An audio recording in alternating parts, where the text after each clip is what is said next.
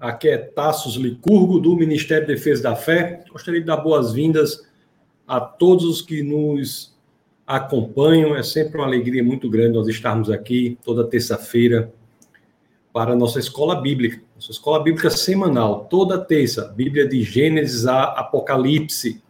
Sempre aprendendo, né, como as histórias da Bíblia, elas se conectam entre si, formando uma só história, aprendendo como cada história da Bíblia ela aponta para Jesus Cristo como Jesus Cristo é a chave interpretativa, a chave hermenêutica para nós entendermos a Bíblia. Todas as histórias da Bíblia só podem ser corretamente entendidas pela chave hermenêutica, a chave interpretativa que é Jesus Cristo. E também vendo como as histórias da Bíblia nos dão orientações importantes aqui para como é, vivermos, né, nosso dia a dia, princípios importantes. E como eu sempre peço, coloque o seu nome, coloque de onde você é. Já temos várias pessoas conectadas conosco aqui. Olha aí, o grande Ciro. Paz do Senhor, amados, que a aula seja muito produtiva. Amém, Ciro. Que essa aula seja produtiva, que a exposição, a nossa exposição à palavra de Deus fale em nosso coração. Temos aí o grande Marciano, Marciano, homem lá de nós. Esse homem aí é o homem que come a rapadura legítima, não come essas rapaduras que vende por aí hoje em dia, não. Ele come a rapadura que é aquela que é feita lá em nós, que só quem é daquela região que conhece. Nós temos aqui a Rose Carraro, boa noite, está em Campinas. Seja muito bem-vinda, está em Campinas. Olha aí, o Orlando Licurgo, meu querido filho, figura maravilhosa. E temos aqui o Judson, Judson que trabalha conosco aqui, nos ajuda, é da é nosso querido aqui do Ministério da Defesa da Fé, está em São Paulo. E eu quero dizer uma coisa para vocês, uma informação que eu fiquei sabendo no Brasil, uma novidade no Brasil que eu fiquei sabendo. É o seguinte: o McDonald's de São Paulo está vendendo sorvete misturado com Coca-Cola. Coisa que eu fazia aqui e as pessoas ficavam com olhares estranhos para mim. E agora ele está vendendo lá o McDonald's. O Judson me mandou uma foto hoje. Judson, depois coloca o nome aí, como é esse negócio que estão chamando aí. Nós temos a Elizabeth Andrade, a mãe de Abigail. Olha aí, seja muito bem-vinda. Grande Elizabeth. Abigail, seu esposo e toda a sua família, pessoas maravilhosas e a mãe dela também, né? Todo mundo aí, gente de alto nível. Nós temos a Erivânia, tudo bem, Erivânia? Muito bem-vinda. Temos o Caio Rocha, rapaz, o João Marcelino, seja João Francelino, grande João Francelino, pai do Jordan. Esse João, essa família aí é top também, top demais. Olha aí, Neidinha Ferreira, muito, seja muito bem-vinda, casada com um grande jogador de tênis, atleta, praticamente um profissional chamado Chicão. A professora Mônica está aqui também. Tudo bom, professora Mônica? Seja muito bem-vinda. Olha o Marcones. Olá, Marcones. Grande advogado aí. Esse homem é. As teses jurídicas dele são internacionais, são profundíssimas. Olha o Luiz Pedro. Boa noite. Graça e paz a todos. A família reunida. Então, muitas famílias se reúnem, né? Toda terça-feira colocam o estudo aí na televisão. Isso é uma coisa muito boa que tem acontecido. O Kardec também é mais uma pessoa que reúne a família. Tudo bom, Kardec? Está aqui na zona norte de Natal. Seja muito bem-vindo, Kardec. Kardec, eu tive o grande prazer e alegria de conhecer a família dele. Família maravilhosa. Olha o Gilson. Tudo bom, Gilson? Gilson, se eu não me engano, é de Pernambuco, não é? É de Pernambuco. Temos o Enomir de Belém do Pará, seja muito bem-vinda. A professora Rai, olha aí a professora Rai. Lucielma, também lá de Americana, São Paulo. O grande Franklin, Rapaz, que coisa boa, não é? O Edson aí de São Paulo, Luana, seja muito bem-vinda. Jéssica, seja muito bem-vinda. E Rod Saunders, oi, de Tulsa, Oklahoma. Olá, Rod. Rod é um apologista, ele faz muitos vídeos também, né? Muitos vídeos. Ele morou, se eu não me engano, ele passou um tempo no Brasil, fala um português aí. Conheço ele, pessoa muito boa. Rod, ele tem uma, um grupo lá do qual eu faço parte também. Olha o Reginaldo aqui, pais queridos. E Ourinhos, que coisa boa. José Carlos também. Só tem gente alto nível. E Júlio já respondeu aqui, ó. No Mac 1000 da Paulista está vendendo este belíssimo shake chamado por eles de Coke McFloat. Lá em nós, conhecido como vaca atolada. Muito bem, Judinho. Muito bem. A tradução perfeita.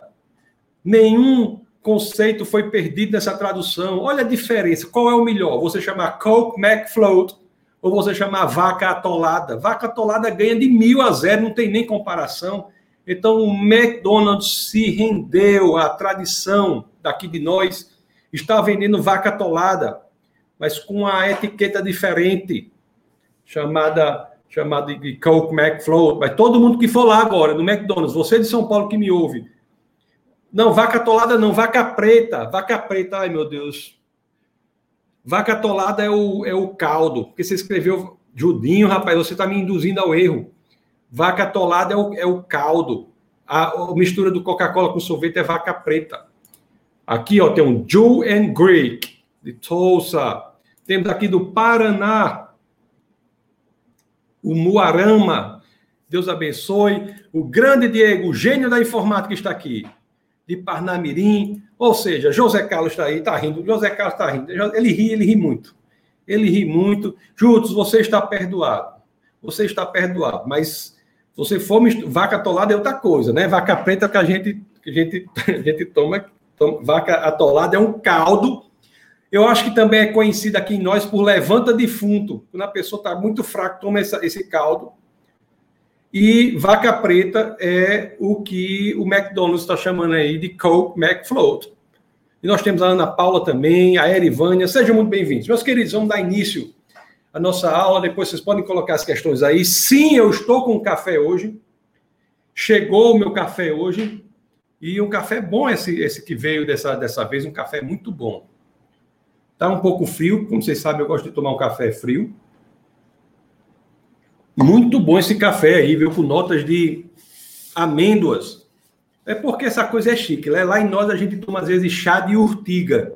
Chá de urtiga. Mas aqui essas coisas chiques assim, tá tomando esse café. Meus queridos, no dia de hoje nós vamos continuar no primeiro livro de Reis. Vamos falar aí sobre algo importante, né? Do final do período do reinado unido, do reinado unido do povo de Deus não é? Nós já vimos aí, eu acho que já faz umas aulas aí, umas duas aulas que nós né, falamos de Davi, né? Falamos de Saul, Davi, Salomão, falamos do templo. E hoje nós vamos falar aí da, de Salomão, mas uma questão importante hoje. Importante hoje. Nós vamos ver o, a divisão do Reino Unido, né? Quando o reino de Israel se divide após Salomão. E vamos ver como se perde o elemento da genuína adoração. O elemento da genuína adoração. O... Existe algo na experiência cristã que é algo que nós não devemos almejar, que é perder aquele sentido interior, aquela vontade interior, perder aquele direcionamento de ter uma vida de adoração. A adoração é para o cristão uma experiência viva. E é muito comum pessoas, às vezes, ingressarem por um período seríssimo de esfriamento, de perda da fé, de apostasia. Isso é muito grave. Isso é muito grave. E essa questão tão séria de nós acharmos que podemos ter uma vida cristã que não seja uma vida totalmente de devota adoração a Deus, é uma questão que é referenciada pelo primeiro livro de Reis. Uma questão que este livro traz muitos elementos sobre os quais nós podemos construir princípios que nos ajudarão a termos uma vida contínua de adoração ou buscarmos de volta aquele estilo de vida de adoração. E para falar sobre isso, eu vou voltar aqui à época de Salomão. No, na próxima aula, eu vou até colocar uma tabela de. Eu sempre coloco de vez em quando, né? Dos anos, para que nós nos coloquemos de forma adequada no ponto cronológico da história. Vou falar lá, vou colocar de Saul e colocar dos outros reis. Então, vamos nos focar em Salomão. Como eu falei para vocês, Davi, que foi o rei que antecedeu Salomão, né, o pai de Salomão, foi o melhor rei que Israel já teve. E de fato, quando Salomão ele assume o trono, quando Salomão ele vai ao trono, as coisas estavam muito boas. O povo de Deus tinha tudo de que precisava. E ele tinha também, no início do reinado de Salomão, ele tinha um rei sábio. Um rei sábio. Então, ele tinha algo, o que ele tinha era muito importante, aquele povo de Deus. Tinha um rei sábio, ele tinha uma tinha unidade entre o povo, tinha paz com os inimigos, né? Davi foi um grande vitorioso de batalhas e Salomão experimenta um tempo de paz dos inimigos. E aí Salomão vai construir o templo. Nós vimos isso vai construir o templo. E esse templo é uma construção. Ah, nós estudamos a construção do templo na aula passada, mas eu quero dizer que foi um esforço de envergadura, foi um projeto de fôlego, envolvia muitas pessoas, pelo menos duas dezenas de eu diria 200 mil pessoas, duas centenas de milhares de pessoas, 200 mil pessoas eram envolvidas nesse projeto. E um projeto que não foi de um dia para o outro, um projeto que durou aí sete anos de construção de templo.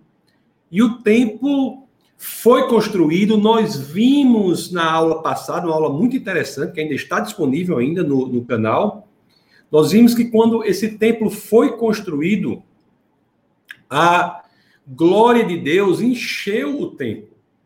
Não é? Se lembra que nós vimos na aula, a aula passada ela foi feita por um, um caminho, do caminho de onde Deus habitou.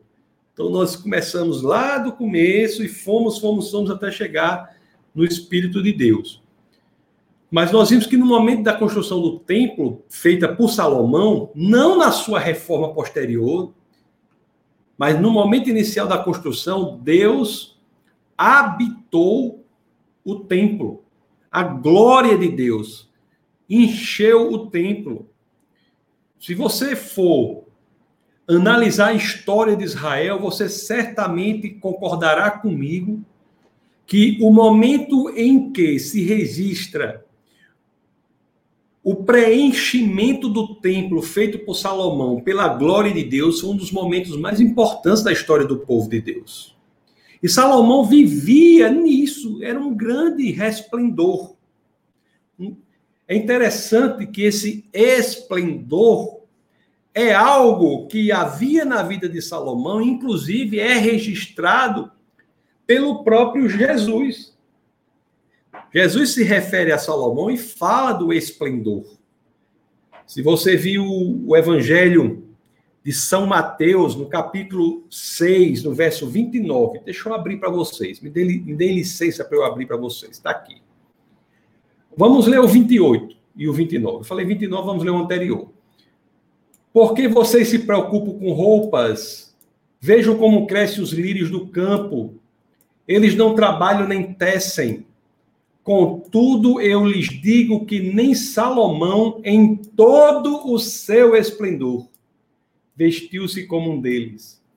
O próprio Jesus de Nazaré identificava o esplendor ali, identificava o esplendor. Então era uma, um momento de muita de muito crescimento, né? um momento de muito crescimento, de muita paz, de muita tranquilidade. Mas, conforme se você experimentado na vida, você vai saber e vai concordar comigo que não é muito longe a distância que separa o triunfo do desastre.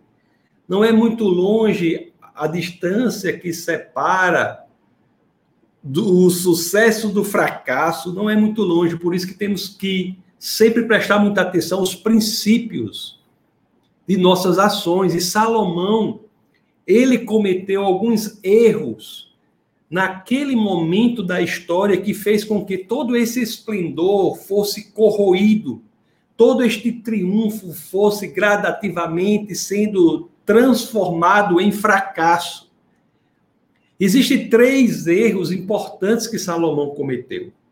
Eu li isso no autor e vou passar para vocês esses três erros que foram identificados em Salomão. E são erros que falam para nós, para que nós não tenhamos esses erros, para que nós os evitemos, para que não caiamos no mesmo erro em que incorreu Salomão, fazendo com que aquela vida de triunfo fosse transformada numa vida de desastre.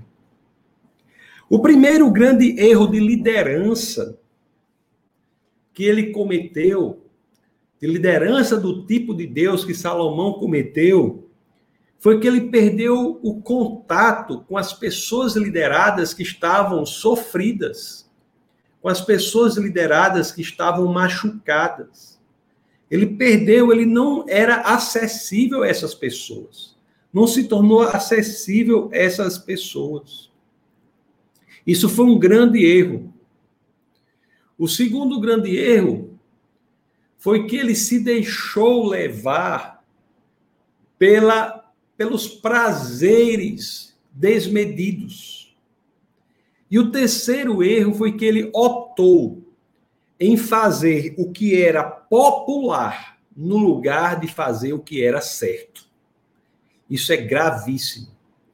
Nós nunca podemos achar que é melhor fazer o que as pessoas, o que a maioria das pessoas querem, se aquilo não é o certo.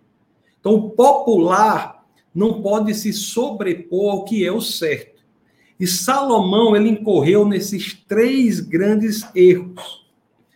Então, vamos falar sobre cada um desses erros para que nós entendamos verdadeiramente como foi que um rei, numa situação de tanta tranquilidade, um rei numa situação de tanta paz entre os inimigos, de riqueza, conseguiu fazer com que tudo isso fosse destruído. Vamos entender isso. Primeiro erro foi esse que eu falei, de você perder o contato com as pessoas lideradas que são estão fragilizadas, estão machucadas. Porque Salomão ele, ao viver a vida que vivia, ele focou toda a sua atenção, meus queridos, no palácio que fora construído para o rei e no templo que foi construído para Deus. Ele esqueceu daquele povo que ele liderava, aquele povo que, inclusive, sofreu bastante na construção do templo. E é interessante que você começa a ter aí, mesmo que Salomão não tenha notado, um descontentamento no elemento geográfico em, do, de Canaã, do lugar em que o povo de Deus estava. A parte sul prosperava, enquanto a parte do norte estava esquecida, estava lutando. A parte do norte tinha sido a força de trabalho para a construção do templo. E a consequência disso, do líder se esquecer das pessoas que estão machucadas e sofrendo, é que você começa a criar naquele grupo de pessoas sofridas um sentimento de não pertencimento, um sentimento de marginalização, um sentimento de estranhamento de que é separado da unidade do povo de Deus. E isso começou a separar as pessoas. Ele talvez não tenha visto a importância que o povo do norte tinha. Ele não viu isso. E ele, por ter agido dessa forma, ter plantado essa semente da quebra da unidade, o povo de Deus teve de colher os frutos desta árvore da desunião. Os frutos desta árvore da desunião. É por isso que é sempre importante nós termos a sensibilidade, se, se, a, termos de ser sensíveis. A sensitividade, sensibilidade. Temos de ter a sensibilidade em relação a essas pessoas, as pessoas que sofrem. E o que acontece, nós vamos ver, como decorrência disso, dessa falta de atenção com o povo do norte descontente, nós vamos ter, após a morte de Salomão, iremos ver mais à frente, a divisão do povo de Deus. Esse reino passa a ser dividido entre Reino do Sul e Reino do Norte. O, quando Salomão passa o reinado para frente, não é? Essa semente da desunião já havia sido plantada. E essa divisão. Salomão também ele deixou-se levar por uma vida em que ele achava que podia fazer tudo o que ele quisesse. Porque era um reino em que ele tinha um poder praticamente ilimitado e tinha uma riqueza enorme. Então, poder ilimitado com riqueza enorme fizeram com que ele caísse na tentação de substituir o único e verdadeiro Deus pelo dinheiro. Nós sempre dizemos que o dinheiro faz muitas promessas. Então, exerce uma tentação muito grande para que as pessoas o coloquem no lugar em que Deus deve estar. O que é que eu sempre digo? Nos cultos e tudo mais. Façamos uma lista das nossas prioridades. O que estiver em primeiro lugar é o seu Deus. Então, muitas vezes as pessoas colocam em primeiro lugar o dinheiro, fazendo dele o próprio Deus. E isso traz consequências muito graves, muito graves. A pessoa passa a ter uma vida servindo ao dinheiro e o dinheiro não dá propósito e sentido para a existência. E isso gera várias e várias consequências. A pessoa passa a buscar em outras coisas o preenchimento do vazio interior que só Deus é grande o suficiente para preencher. Quando a pessoa se dobra ao que o mundo oferece, ela logo, logo entenderá ou irá estar na situação de vivenciar um fato. O vazio interior que ela sente não pode ser preenchido por nada que o mundo possa oferecer. Mas até chegar aí, a pessoa fica tentando preencher isso com mais e mais coisas que o mundo pode oferecer. E muitas vezes entra em um processo autodestrutivo decadente. Salomão fez isso. Salomão teve, por exemplo, 700 mulheres e 300 concubinas. Está lá no primeiro livro de Reis 11, 11 3. Acho que nem preciso abrir. Deixa eu abrir. No primeiro livro de Reis 11, 3. Então, primeiro de Reis. Primeiro de Reis 11, 3. As escrituras dizem assim, ó. Olha só como Salomão era, era, era enxerido. Salomão era um rei enxerido demais. Olha aqui, Casou com 700 princesas e 300 concubinas. E as suas mulheres o levaram a desviar-se. Casou com 700 mulheres e 300 concubinas. Isso, você achar que o mundo pode preencher aquilo que só Deus pode preencher, é o começo de uma ladeira que só vai levar abaixo. Tem que ter muito cuidado com isso. E na primeira de Reis, primeiro livro, primeiro livro de Reis, no capítulo 11, no verso 4, olha o que as escrituras dizem. À medida que Salomão foi envelhecendo, suas mulheres o induziram a voltar-se para outros deuses, e o seu coração já não era totalmente dedicado ao Senhor. O seu Deus, como fora o coração do seu pai Davi. o seu coração já não era totalmente dedicado ao Senhor, o seu Deus, como fora o coração do seu pai Davi.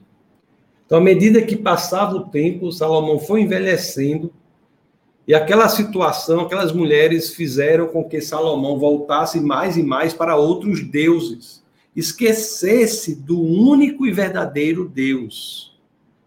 O seu coração não mais estava voltado para o Senhor, que é o único e verdadeiro Deus, como esteve o coração de Davi. Você veja que Davi, o problema de Davi não era duvidar, o problema de Davi não era questionar, você for ler os livros de Davi, é tanta questão. Senhor, onde estás? Senhor, isso, Senhor, é tanta questão para o Senhor que é impressionante. O problema não era esse. Né? O problema é quando o coração não está voltado para Deus. Você pode buscar o Senhor. Se você tiver dúvidas, questionamentos, coloque para o Senhor. Isso não é o problema.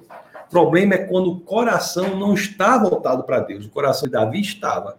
O de Salomão não estava. E Salomão é um exemplo de pessoa que é sábia no começo da vida, mas que toma decisões tolas no transcorrer dela. Porque a verdadeira sabedoria só vem do Senhor. A verdadeira sabedoria só vem do Senhor. E isso ocorreu, né? Com Salomão e pessoas que não eram voltadas para Deus começaram a influenciar a perda da fé de Salomão. Perda da fé de Salomão. Meus queridos, é muito importante para você que é cristão, estou falando para quem não é cristão. Para você que é cristão, é muito importante que você busque cultivar as suas amizades próximas, cultivar os relacionamentos de amizades próximos com pessoas que tragam significância para o seu relacionamento com o Senhor. É muito importante que você tenha pessoas com as quais você possa orar, pessoas com as quais você possa dividir os pesos que estão nos seus ombros, pessoas com as quais você possa falar sobre a palavra de Deus. Cultive amizades que o levem para o Senhor. O povo de Deus tem que ter esta preocupação. E a terceiro, o terceiro erro de Salomão na sua liderança foi exatamente fazer o que era popular no lugar de fazer o que era certo. Chegou um momento em que ser popular para Salomão se tornou mais importante do que estar correto. No livro que a gente está lendo, o primeiro de Reis, capítulo 11, no verso 7, você vai ver uma coisa incrível que Salomão faz para se tornar popular. Ele começa a construir altares para outros deuses.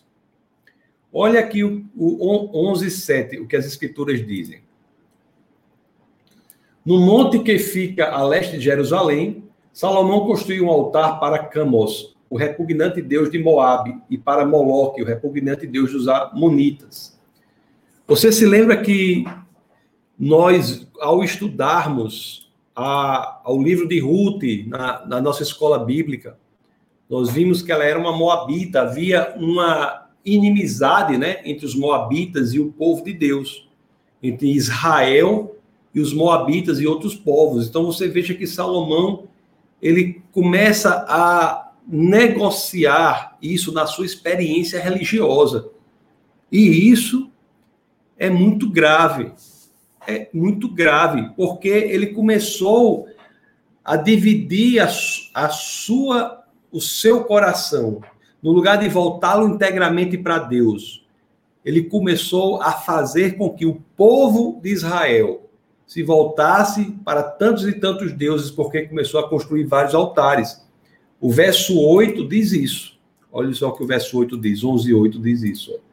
E também fez altares para os deuses e todas as outras mulheres estrangeiras que queimavam incenso e ofereciam sacrifício a ele. Isso que nos narra, nos narram as, as escrituras. O, isso que Salomão faz, querer ser popular, em vez de agir no que é correto em sua experiência religiosa, no fato religioso, da sua relação com Deus, isso teve um impacto incrível no povo de Israel. Houve uma transformação incrível. Porque você veja que nós estamos aqui na nossa escola bíblica, no, trans, no transcorrer das aulas, vendo como a relação do homem com Deus, do, de, a relação de Israel com Deus se dá. E muitas vezes é uma relação que, em que o homem se afasta de Deus, tem de retornar, tem Deus tem que fazer certos procedimentos, como é o caso da arca, para que Deus volte a habitar. Então, nós vemos aqui que estávamos numa situação sob o reinado de Davi em que havia paz, a arca havia voltado para o povo de Deus, já havia voltado em Saul, mas estava no lugar, no lugar separado, sem muito destaque, mas em Davi a arca é trazida para Jerusalém, o centro das decisões. O povo de Deus estava se relacionando com o Senhor. Mas aqui, no outro rei Salomão, ele começa a diluir isso para o povo de Deus. E Jerusalém passa a ter um outro feitio, as pessoas passam a ter um outro feitio. O, o Jerusalém, graças àquela atitude de Salomão de querer ser popular no lugar de ser certo, Jerusalém passa a ser um lugar em que não representa Israel no sentido de ter o único e verdadeiro Deus. É ali, como decorrência daquele ato de Salomão, que o elemento de sociedade de múltiplas fés começa a existir dentro do povo de Deus. E da perspectiva do povo de Deus.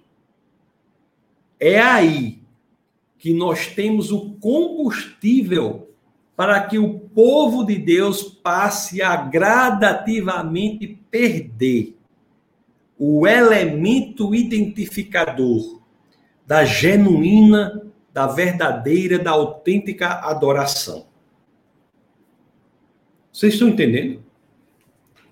Eu espero que vocês estejam entendendo como, no período dos reis, Israel trouxe Deus para o centro, trouxe Deus para Jerusalém, e em Salomão, por esses três erros que nós estudamos, o Deus começa a ser algo fragmentado diante do povo de Deus. As Escrituras nos dizem que esses anos de prosperidade, de paz, estavam contados.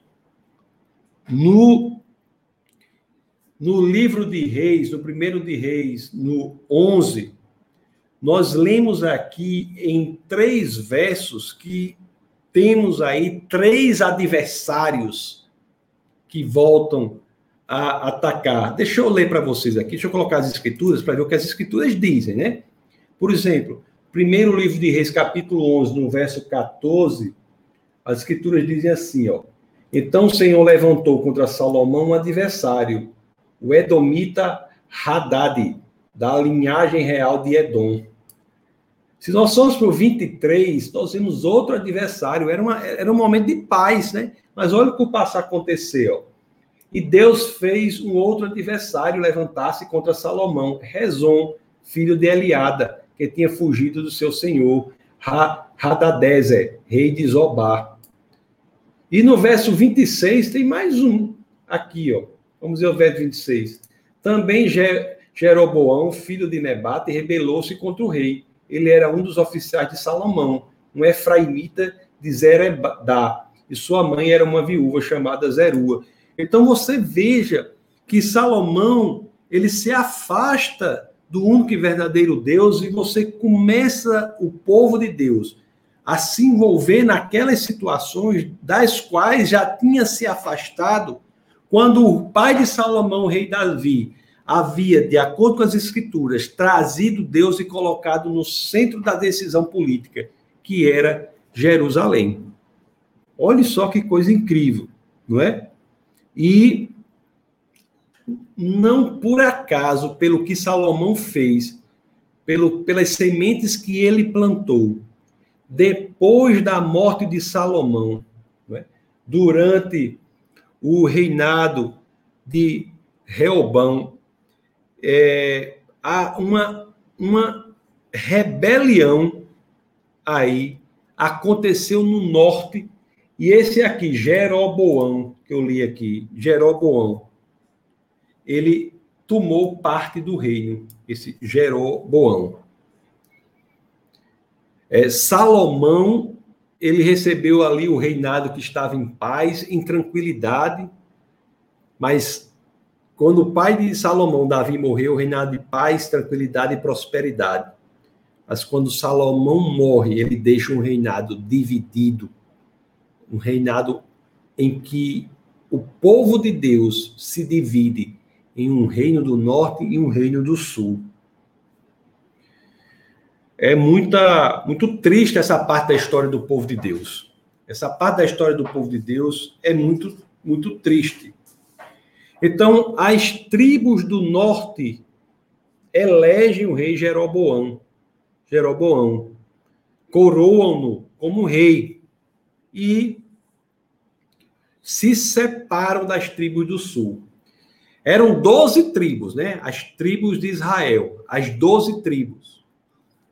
Com a separação, ficamos com 10 tribos no norte e duas tribos no sul. Mas só que nas tribos do sul que nós temos a linhagem de Davi. E é pela linhagem de Davi, conforme lemos nas escrituras e já estudamos aqui na nossa escola bíblica, que Deus promete abençoar todos os povos da terra. Então, o reinado que era unido nos reis Saul, Davi e Salomão, esse reinado se esfacela, se divide, as doze tribos se dividem em dois blocos, um bloco de dez tribos no norte, duas tribos no sul. O bloco das tribos do norte, né, aquele bloco, o reinado do norte, ficou chamado Israel e o reinado do sul chamado Judá. A capital de Judá é Jerusalém.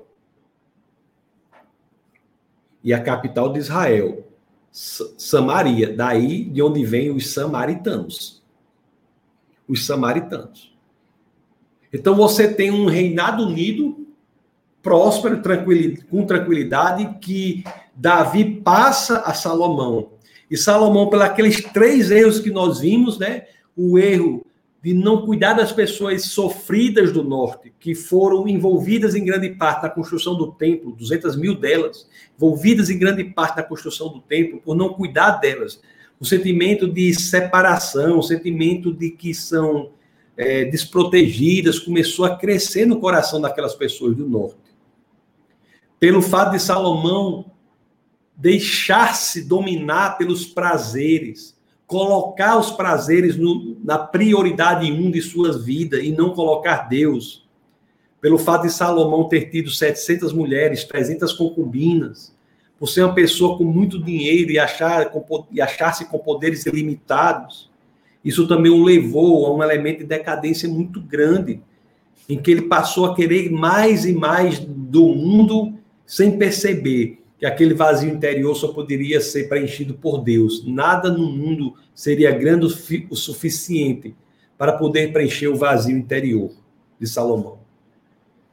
Então, esse, esses problemas foram muito importantes para a separação do reino, para a separação do reino. Então, por isso que nós tivemos essa essa separação. E durante, depois da morte de Salomão, o reino é dividido. O reino é dividido. O, e eu preciso dizer, não só dividido, mas em guerra. Que situação triste. Bom,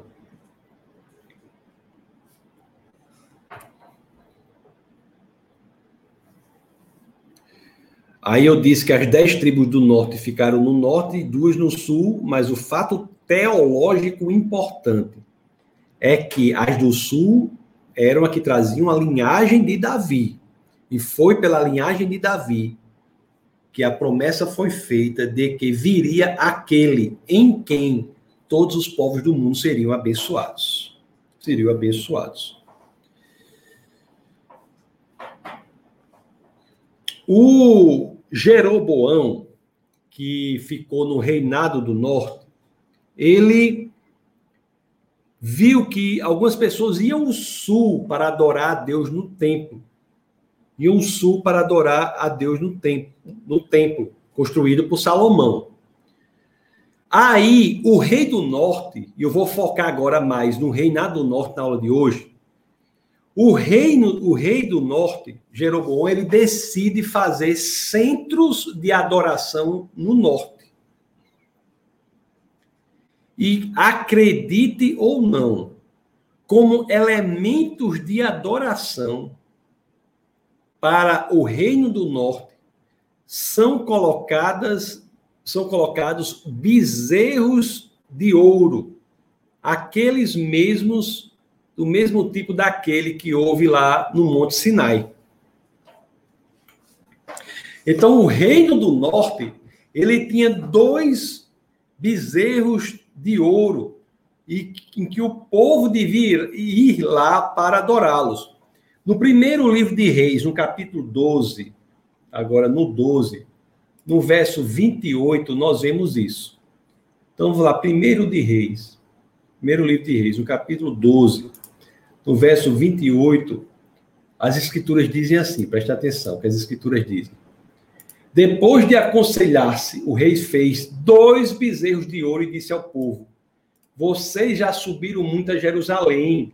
Aqui estão os seus deuses, ó Israel, que tiraram de vocês do Egito.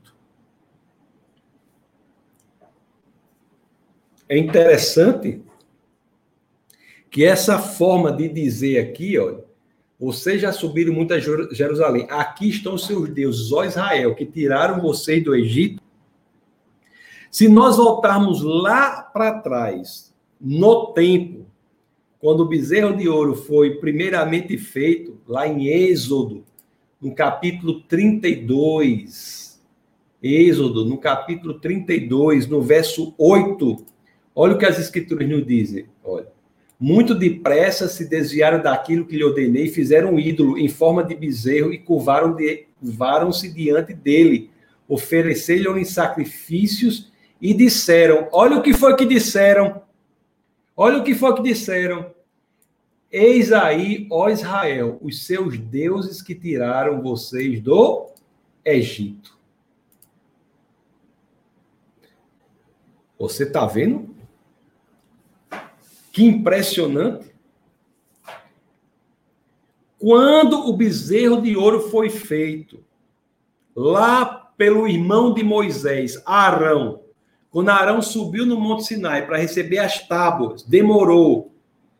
E o povo chegou para Arão e sugeriu que criasse uma nova religião ali, fazendo um novo bezerro, fazendo um bezerro de ouro.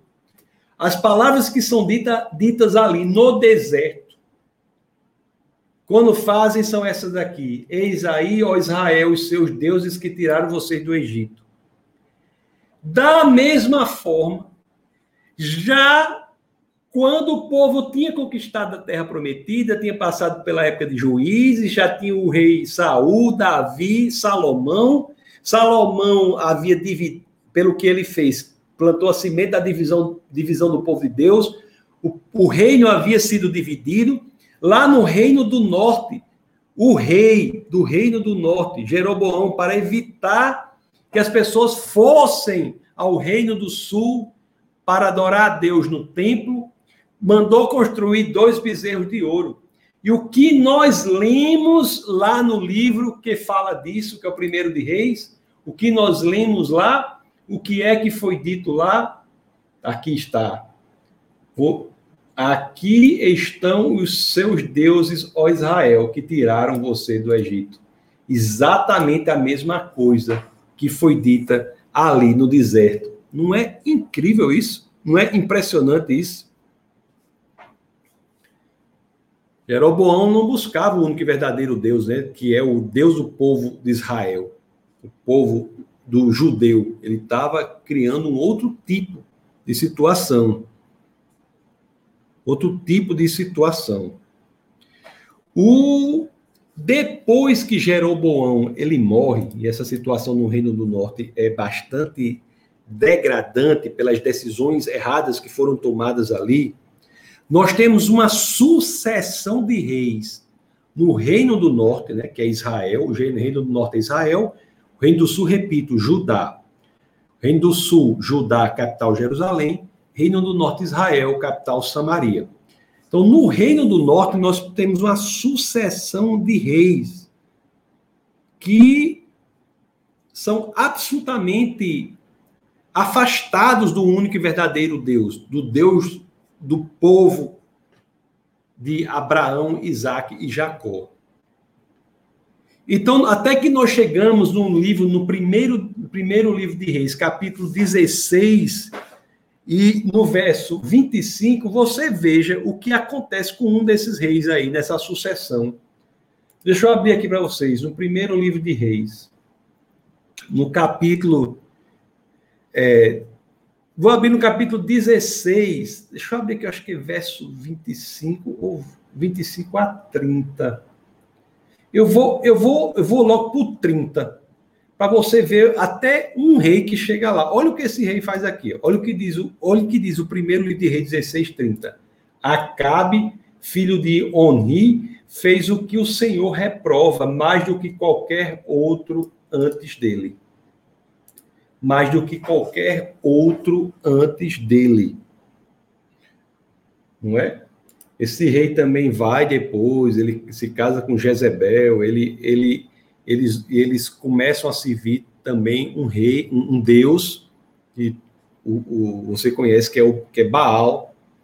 Então, é um momento de muita, muito problema. É um momento de muito problema.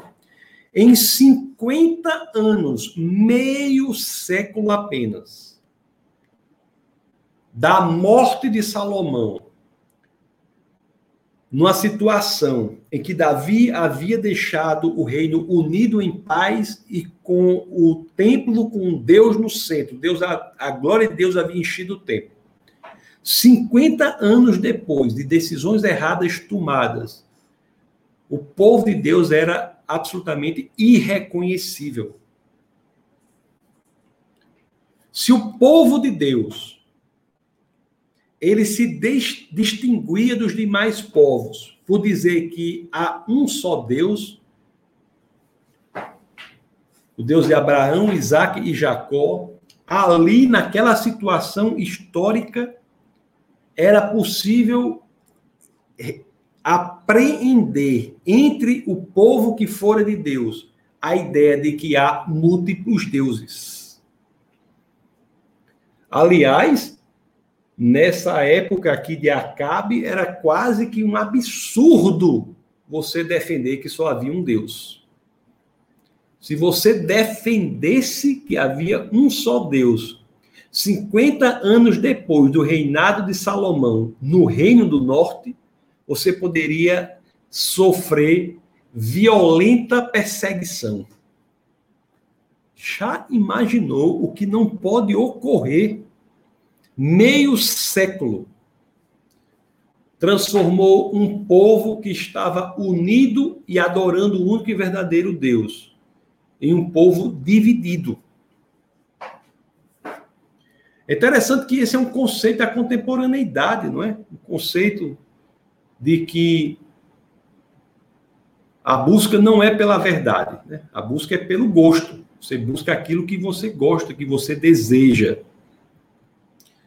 Então, esse conceito que herdamos na contemporaneidade, que é um conceito de que a adoração ela deve ser promovida não pela busca de quem é o Deus verdadeiro para ser adorado, mas a adoração ela deve apenas decorrer da sua decisão pessoal de qual Deus adorar, é um conceito que nasce de forma sistematizada em decorrência, primeiro, das decisões erradas que Salomão toma no final do seu reinado e que o reino do norte se engaja em promovê-las. E nós temos este mosaico que está na contemporaneidade que começa ali. O que importa não é a verdade, o que importa é o que você quer. Isso é, é muito decorrente do que está ali. Da perspectiva do povo de Deus, de Israel, um povo que nasce na perspectiva de adorar o único e verdadeiro Deus, uma pergunta surge: como será possível restaurar isso? Como será possível restaurar esta adoração?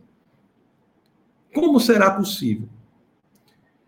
Aí você sabe aquela história que nós temos de Elias no tá lá em, em 1 de Reis 18.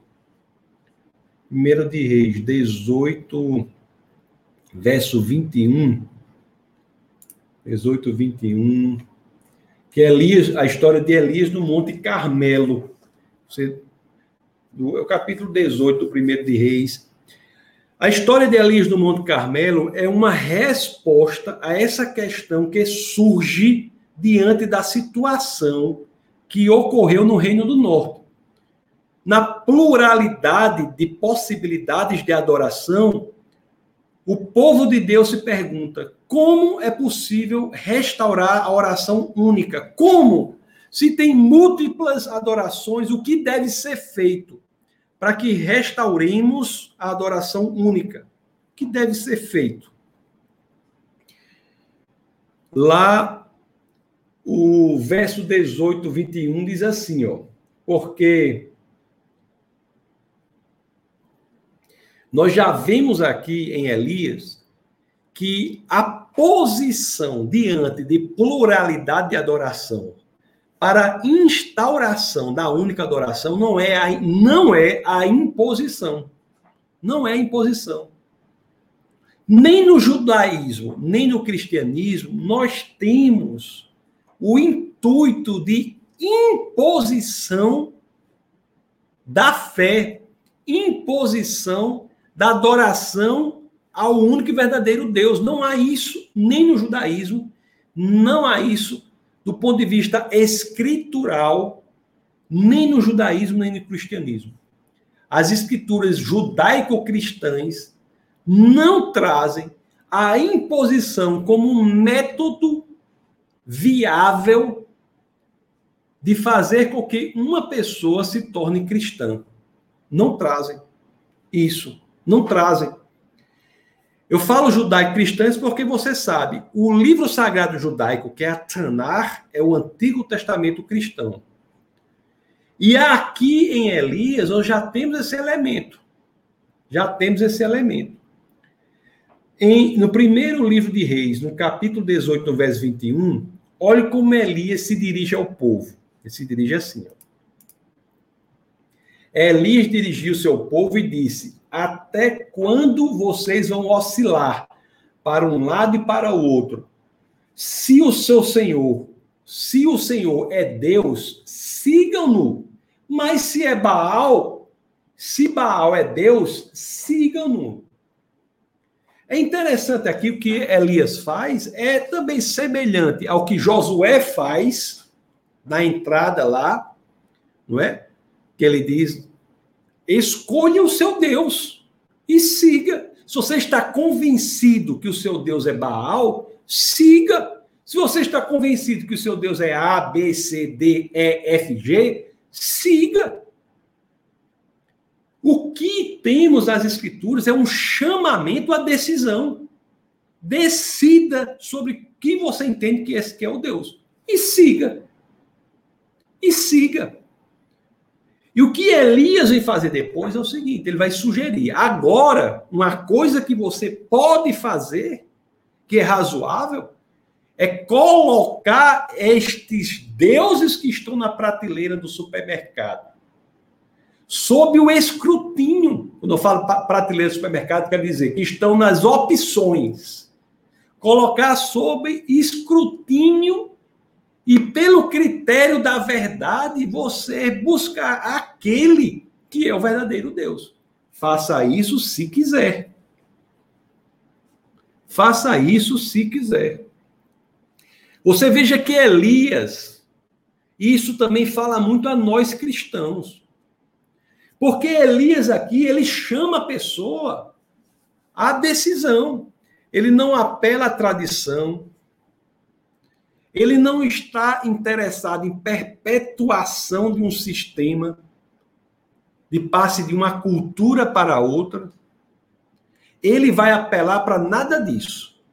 O que Elias faz aqui na história de Elias no Monte Carmelo? Ele apela para investigação para saber qual é a verdade. O que ele quer dizer? Traduzido para hoje em dia, é o seguinte: você não deve ser cristão, por exemplo, porque seus pais são cristãos. Você não deve ser cristão porque você está num país majoritariamente cristão. Essas não são razões suficientes para você ser genuinamente cristão. Não. Você deve ser cristão porque você investigou o cristianismo e se convenceu da veracidade desse modelo de mundo. E o que Elias sugere, portanto, numa leitura neotestamentária, é que nós devemos colocar as visões de mundo diante de nós e devemos, se assim quisermos, investigá-las para, pelo critério da verdade, aderirmos num conceito, num, num, num, numa experiência religiosa propriamente dita. Essa questão da verdade, ela informa muito ao cristão que está esfriando na fé. Se este é seu caso, preste atenção. Você tem de identificar se o fato da sua fé está vinculado a algo que não seja verdade. Se estiver algo de que não seja verdade, este não é uma boa opção. Se você é cristão, porque você nasceu de pais cristãos, esta não é uma boa opção. A boa opção é você ser cristão porque você investiga e se convence da veracidade do cristianismo e, portanto, diante deste convencimento, a resposta que você naturalmente dará a esta verdade que se revela é a adoração autêntica, verdadeira e genuína. A, a, a adoração genuína é uma resposta natural à adesão ao modelo de mundo do cristianismo quando os fundamentos da adesão é o convencimento com a mente e com o coração de que aquilo é expressão da verdade. Se acha outra coisa, siga. Se acha outra coisa, siga. Siga. É interessante que o povo, de acordo com o que nos narra as escrituras, teve dificuldade, né, nisso. Interessante, né? O povo Deixa eu tomar um pouquinho de café aqui. O povo teve dificuldade em investigar-se a si mesmo para saber como era a sua experiência religiosa. Porque o que Elias propõe é isso. Não é? Mais uma vez, eu vou colocar mais uma vez, porque olha o que Elias propõe aqui. É isso. Elias dirigiu o seu povo e disse: Você está lembrado que isso é feito naquele ambiente de pluralidade da fé. Então Elias dirigiu ao povo e disse: Até quando vocês vão oscilar para um lado e para o outro? Se o Senhor é Deus, sigam-no. Mas se, é ba se Baal é Deus, sigam-no. Sigam-no. O povo, porém, nada respondeu. O povo ficou assim: como é? Como é o quê? Investigue, tome a sua decisão e siga.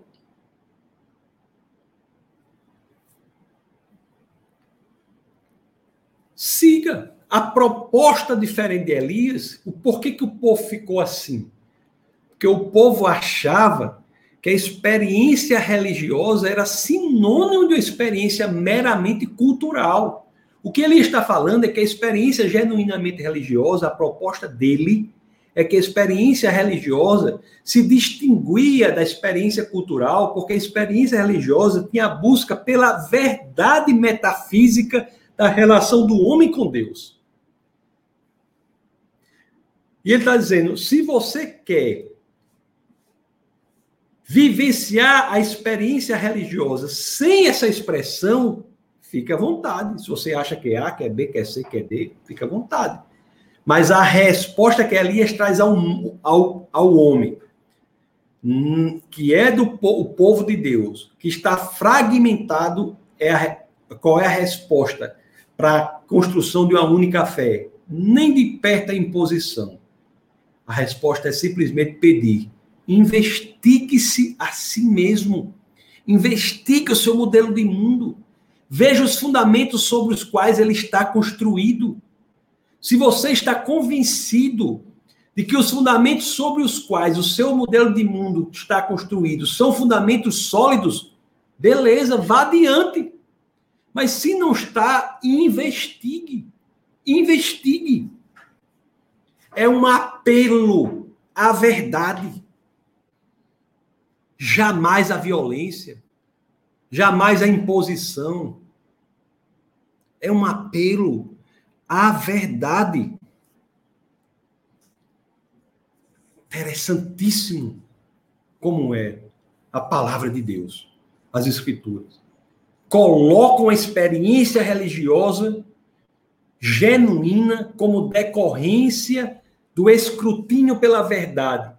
E dizem que, quando efetivamente se descobre a verdade, a resposta automática a verdade revelada é o quê?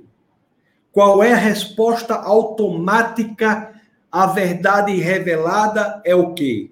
É a autêntica adoração. A autêntica adoração. Tem gente que, por exemplo, é religioso porque você diz: não, minha experiência religiosa não busca a verdade. Tudo bem. O que Elias faz é Investigue. Isso é muito profundo, pessoal. O que acontece ali é muito profundo. É muito profundo. É muito profundo. É Elias, ele desafia o povo a decidir sobre o que é a verdade. Desafia o povo a decidir sobre o que é a verdade. Só isso. O confronto que há, nem de perto, é um confronto de imposição. É um confronto para que a própria pessoa identifique quais são os clamores da verdade sobre os quais o modelo de mundo dela está construído. Então, este princípio que é construído ali no livro de Reis é um princípio muito forte para a experiência religiosa cristã. Adoração autêntica é uma resposta automática à revelação da verdade. A adoração autêntica é uma resposta automática à verdade revelada. Esta é a experiência que Elias quer promover. O que é que fazemos, Elias quer dizer? O que é que cantamos? O que é que lemos? O que é que pregamos, que oramos? A resposta de Elias seria a verdade. A verdade. É interessante que em hebraico, né? Eu até vou, eu não vi isso aqui em hebraico, mas o termo verdade em hebraico é emuná. Deixa eu ver se depois eu vou. Eu esqueci de ver ler isso aqui em hebraico. Mas o termo em, em verdade em hebraico, emuná, quer dizer, é uma, é, um, é uma língua que traz como sinônimos ou como dois significados possíveis para o mesmo termo: verdade e confiança. E é interessante que quando Jesus, lá em João 14, 6, ele se apresenta como eu sou a verdade. Então, mais uma vez, A proposta que está aqui em Elias, ela se traduz no cristianismo genuíno como também a busca pela verdade, a pregação da verdade, o louvor da verdade. Jamais a imposição. Jamais a imposição. Porque a ideia é, na experiência de, de relacionamento verdadeiro com Deus, se não houver a busca pela verdade, a adoração é um exercício de autoexpressão. O que tem o seu valor, mas não o elemento genuinamente religioso, que vem da palavra religare, de unir o homem a Deus. A experiência religiosa, que se diz religiosa, que não busca a verdade, segundo o critério posto por Elias, é uma experiência de autoexpressão. Experiência que jaz no movimento, mas que carece, segundo o critério de Elias, da, do intuito da ligação do homem com Deus.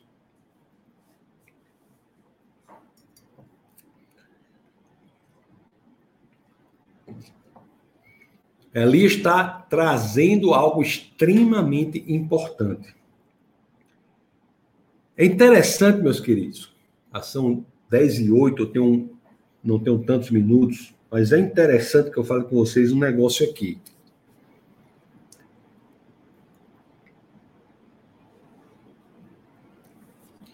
Vamos ler, deixa eu ver se eu verso 36 e 37 aqui. 36 e 37.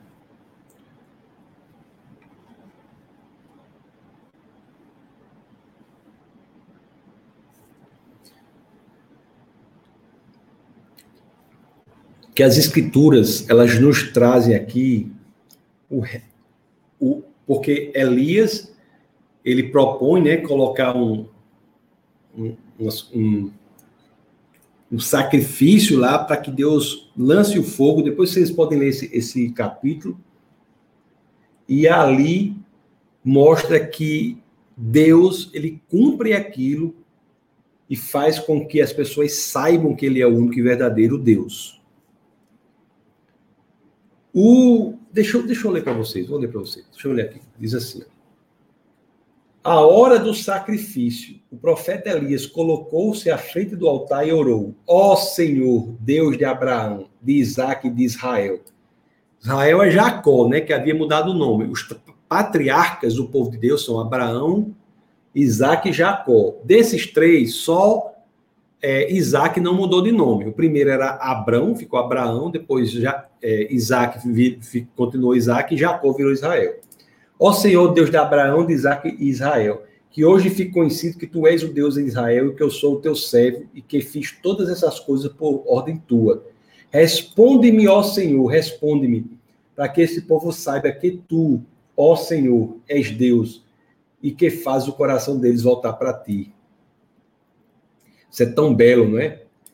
Ele apelando ao Senhor para que se manifeste, para que as pessoas, pela investigação, a busca da verdade, possam voltar para Ele. Possam voltar para Ele. Nós não podemos perder, meus queridos, essa sensação, né? Que Deus é real. Deus é real. Nós não podemos lidar com Deus como se fosse uma ficção. Ele é real. Ele é real. E ele prepara lá, Elias prepara o sacrifício, coloca no altar, e ali Deus manifesta o seu poder naquela situação que Elias coloca ali. Deus manifesta o seu poder. E no verso 38 aqui, que Deus age, manifesta, o verso 38 diz assim, ó.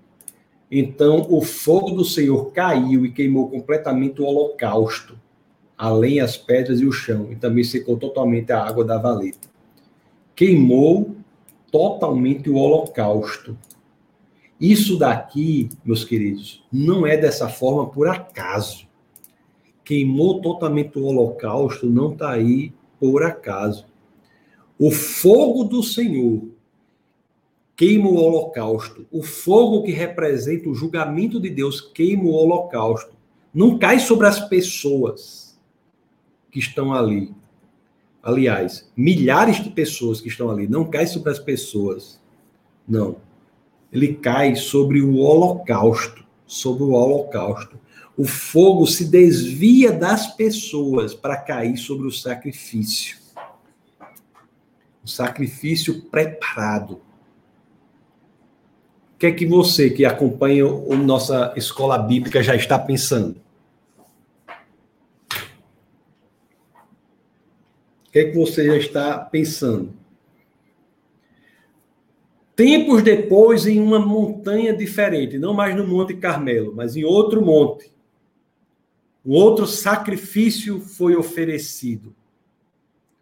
Não mais o Monte Carmelo, mas o Monte do Calvário.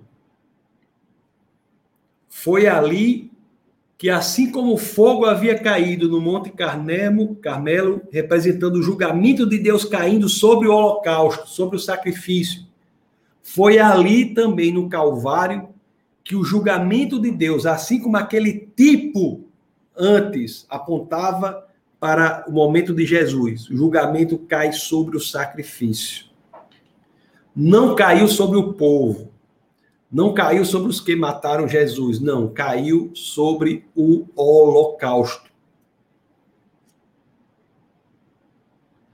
Veja e olhe que profundo isso, lá na época de Elias, quando ele pede ao Senhor que o fogo caia sobre o sacrifício, aquilo é a prova experiencial, é a experiência perceptível é o elemento tangível que ele oferece ao povo para, na investigação sobre a verdade, concluir que aquele era o único e verdadeiro Deus e, portanto, ter como resposta a autêntica adoração. E é a mesma coisa que acontece com Cristo. É o sacrifício de Cristo na cruz que é o elemento central que deve motivar a nossa conclusão de que Jesus é Deus e, portanto, responder a esta conclusão com autêntica adoração. Não por acaso o apóstolo Paulo, em sua primeira carta aos Coríntios, no capítulo 14, escreve: Se Cristo não ressuscitou, é vã nossa fé. É o elemento decorrente do vencimento do que há na cruz, que justifica o cristianismo.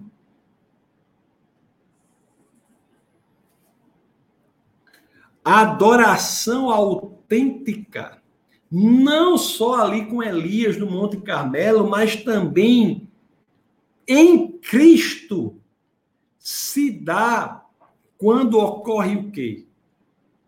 Quando a investigação da verdade nos mostra de que a adoração deve ser centrada naquele elemento perceptível de que ele morreu e ressuscitou por nós.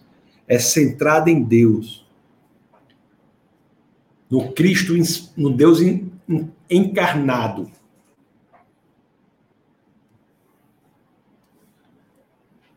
Não é incrível isso? Você veja que a reação lá no Monte Carmelo quando eles identificam pela proposta de Elias de que aquilo é a, de que Deus se manifestará como verdadeiro, a reação deles a isso está lá no verso 39. Então, no 1 de Reis 18, 39, as escrituras dizem assim. Olha o que diz as escrituras, 1 de Reis 18, 39. As escrituras dizem assim, ó. Olha aqui. Quando o povo viu isso, que foi o fogo cair sobre, sobre o holocausto, quando o povo viu isso, todos caíram prostrados e gritaram: O Senhor é Deus, o Senhor é Deus. E não é esta a resposta esperada daqueles que identificam que Cristo foi o holocausto por nós? Nos prostrarmos e gritarmos: O Senhor é Deus, o Senhor é Deus. Então, meus queridos, é por isso que na primeira carta aos Coríntios, Primeira carta aos Coríntios, no capítulo 12, no verso 3.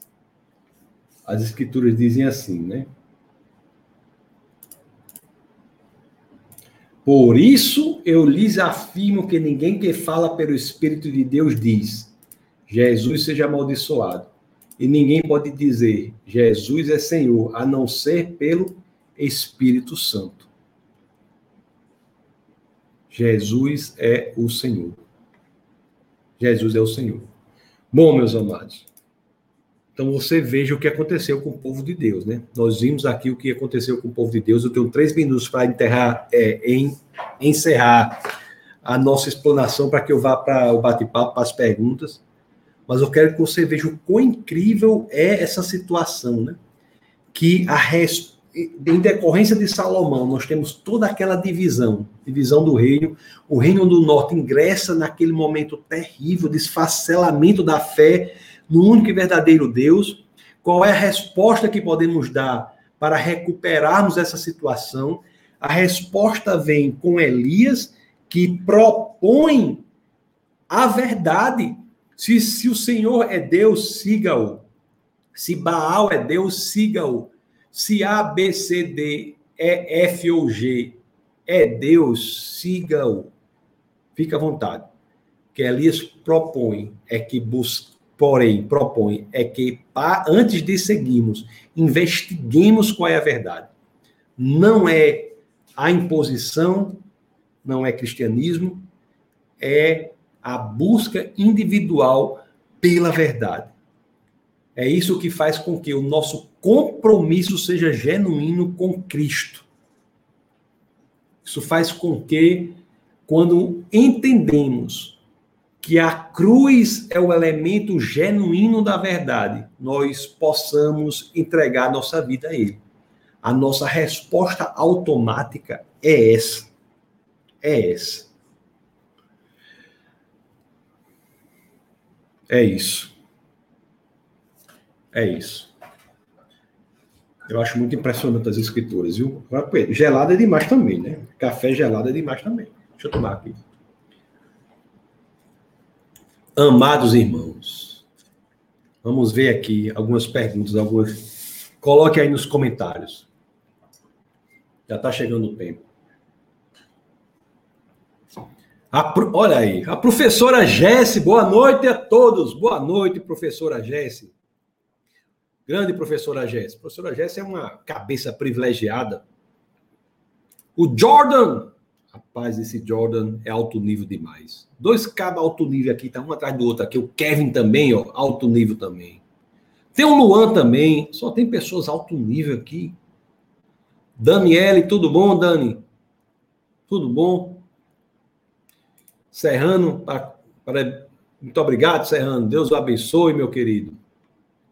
Deus o abençoe. Olha, o Ciro fala um negócio aqui importante. Não esqueçam de curtir e compartilhar o link para todos os amigos e grupos para alcançar mais pessoas. É, pessoal, toda vida me esqueço de fazer isso. Toda a vida, obrigado, Ciro, por me lembrar. Vocês têm que me lembrar mesmo. Toda a vida eu me esqueço de pedir, de fazer. eu boto aquele, aquele negocinho aparece, mas eu me esqueço. E também o Instagram aí, ó, arroba Defesa da Fé. Se você não segue o Instagram do Defesa da Fé, vá agora lá e coloque o, o seu negócio lá para seguir o Instagram do Defesa da Fé.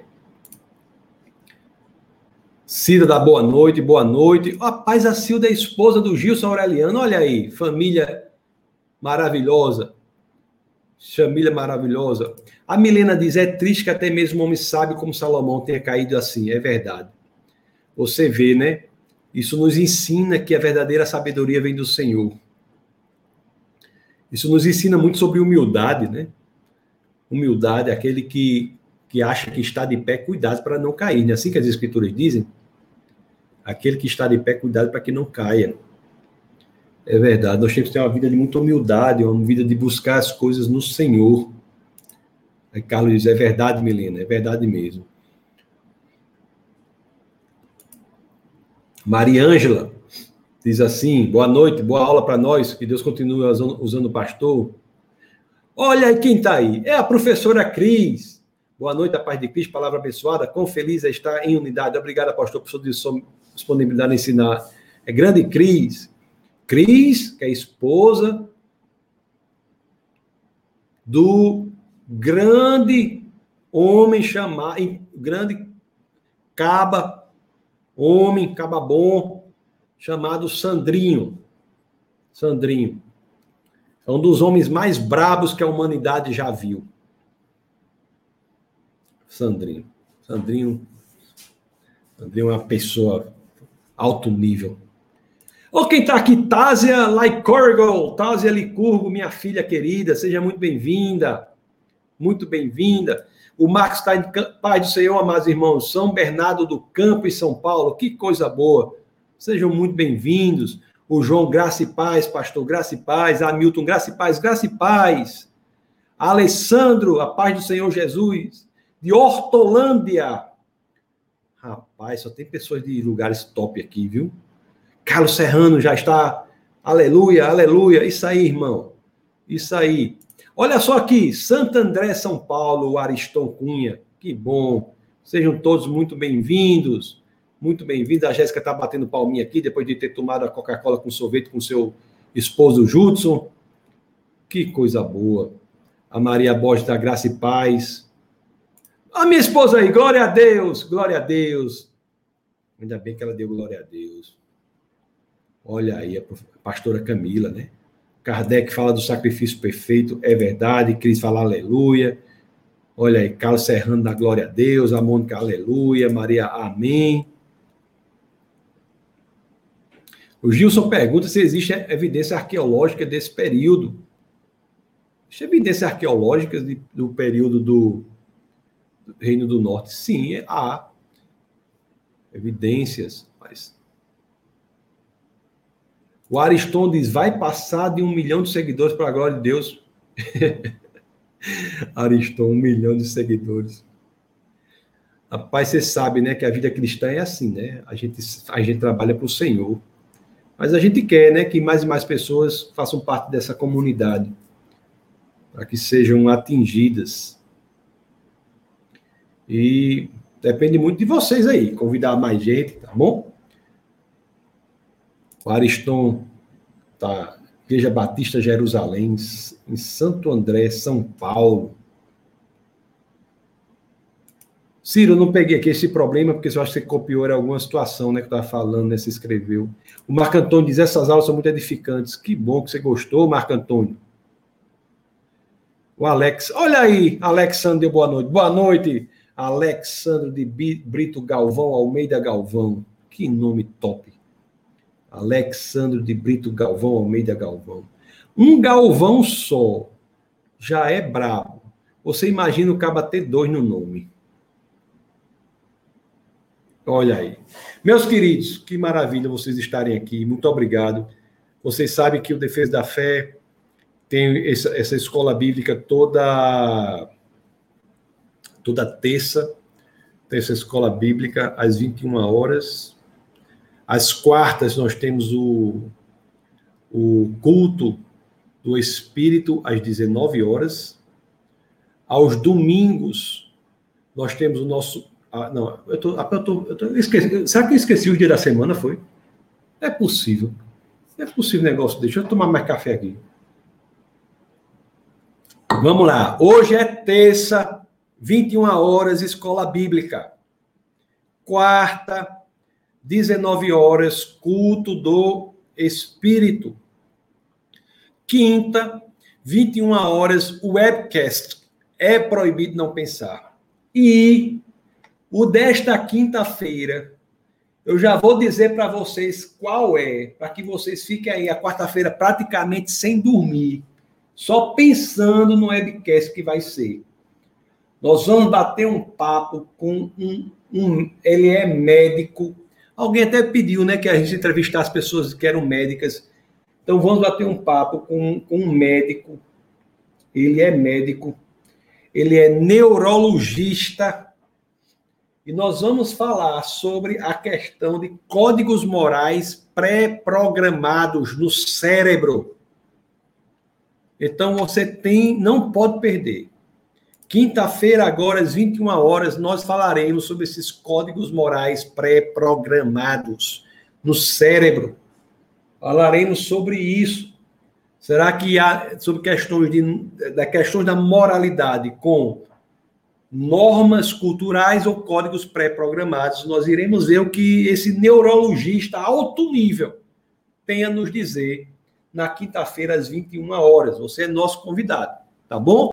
E domingo é, domingo 18 horas, se assim aprover o Senhor, nós daremos encaminhamento à, à nossa série sobre o Evangelho de João. E sábado tem o casamento de um pessoal da igreja, que eu não posso dizer quem é, porque senão o povo vai tudo de peru para a festa. Eu não posso dizer quem é, senão vai tudo de peru para a festa. Mas já estão sabendo aí. Você quiser investigar, pode investigar. Você manda um WhatsApp para noivo e para noivo para ver se você consegue uma, uma, uma senha para você entrar lá. Eu ouvi dizer que vai ter salgadinho, vai ter coxinha, vai ter cajuína, vai ter vai ter alfinim, vai ser um negócio top. Você já sabe. Vai ter geleia de mocotó. Olha, vai ser, vai ser um festão e vai ficar na história. Vai ficar na história sábado agora. Mas eu não posso dizer quem é, porque senão o povo. Procure saber aí, né? Você que mora em outros lugares do Brasil, dá tempo de comprar passagem para vir, para comer a geleia de mocotó aqui, rapadura, né? Carne seca, tem um bocado de coisa aqui, tá bom? É isso, meus queridos. Muito obrigado pela presença de vocês. É uma alegria enorme, como vocês sabem, não é? é estar assim ter essa oportunidade, estar aqui sempre batendo papo com vocês.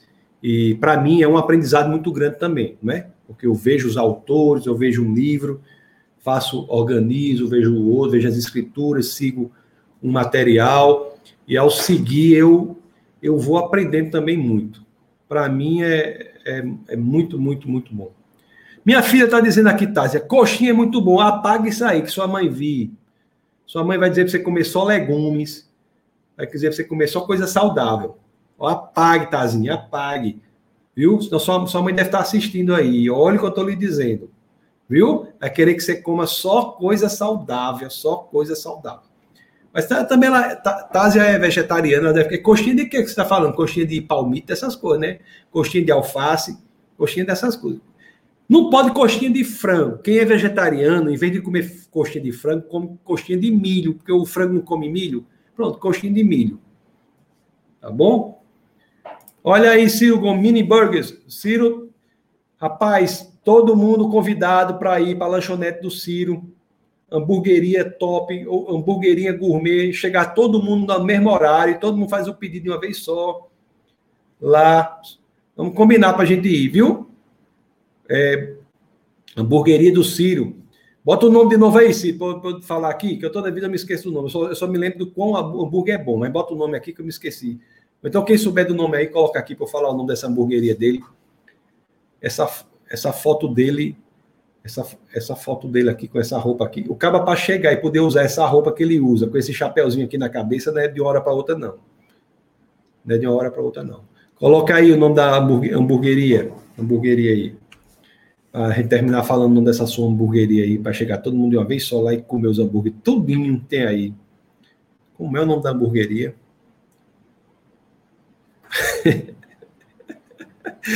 tá dizendo, fale não, ele quer me enlouquecer. chegar todo mundo de uma vez só. é, hambúrguer. Fala alguém aí, homem, pessoal, fala aí. Já disse, cadê que eu não tô vendo? Não apareceu para mim não, aqui não. Bota aí, Mila, que eu não. Disse aí, bota aí, Mila, que eu não estou vendo aqui, não. O pessoal está fazendo complô para não dizer. Vamos, vamos, homem, então para a hamburgueria dele, hambúrguer é top. Ele faz o hambúrguer, faz a batata frita. Dom Burger, valeu. Dom Burger. Dom Burger, pronto. Todo mundo procurando Dom Burger, que é a, a hamburgueria do Ciro. Quem mora fora também aproveita, já vem para o casamento sábado, pessoal, já faz o lanche lá no casamento. E no outro dia, o café da manhã, Seis horas da manhã, todo mundo lá, batendo palma lá na hamburgueria para Cira acordar e fazer para a gente lá. Tá bom? Beleza, pessoal. Deus abençoe. Simone diz: boa noite, pastor. Só lembrei agora, mas já voltar o vídeo para assistir. Isso aí, Simone. Tem essa, essa, essa opção aí, tá bom? Muito boa noite para todos vocês. Uma alegria, uma, uma, uma satisfação muito grande. É um aprendizado para mim também ter a oportunidade de estar aqui. E reflitam sobre a exposição à palavra de hoje, né? Foi muito bom. Então, Deus, Deus abençoe aí. O Urano está dizendo, parabéns, pastor, estou zerando as playlists do seu canal. Deus abençoe. Que bom, querido. Vamos sempre continuando aí nesse bate-papo, né? Conecte-se conecte com a gente. Tazia diz, comer é bom demais. Tazinha, vamos fazer um lanche agora, né? Tazinha, minha filha está aí, vamos fazer um lanche agora aqui. Tá bom? Deus abençoe vocês. Aqueles que quiserem contribuir financeiramente para o ministério já sabem, tem esse tal desse Pix. Inventaram esse Pix aí que é um negócio top. Esse Pix da gente é, um, é o CNPJ. E ao final vai aparecer a conta também. Não é? é importante para manutenção do ministério e crescimento da obra de Deus aí. Então, boa noite a todos. Deus, Deus abençoe. Boa noite, Luzanira. Boa noite a todos vocês, tá bom? E nunca se esqueçam, conforme eu sempre termino dizendo, aqui no Defesa da Fé é proibido não pensar, ok? Então, Deus abençoe, pessoal. Até amanhã é culto do, do Espírito, quinta-feira, webcast, domingo, culto da palavra. Tá bom? Se inscreva no Instagram, arroba Defesa da Fé, que vai tudo para lá também as informações. Deus abençoe vocês. Fiquem na paz do Senhor. Até mais. Tchau.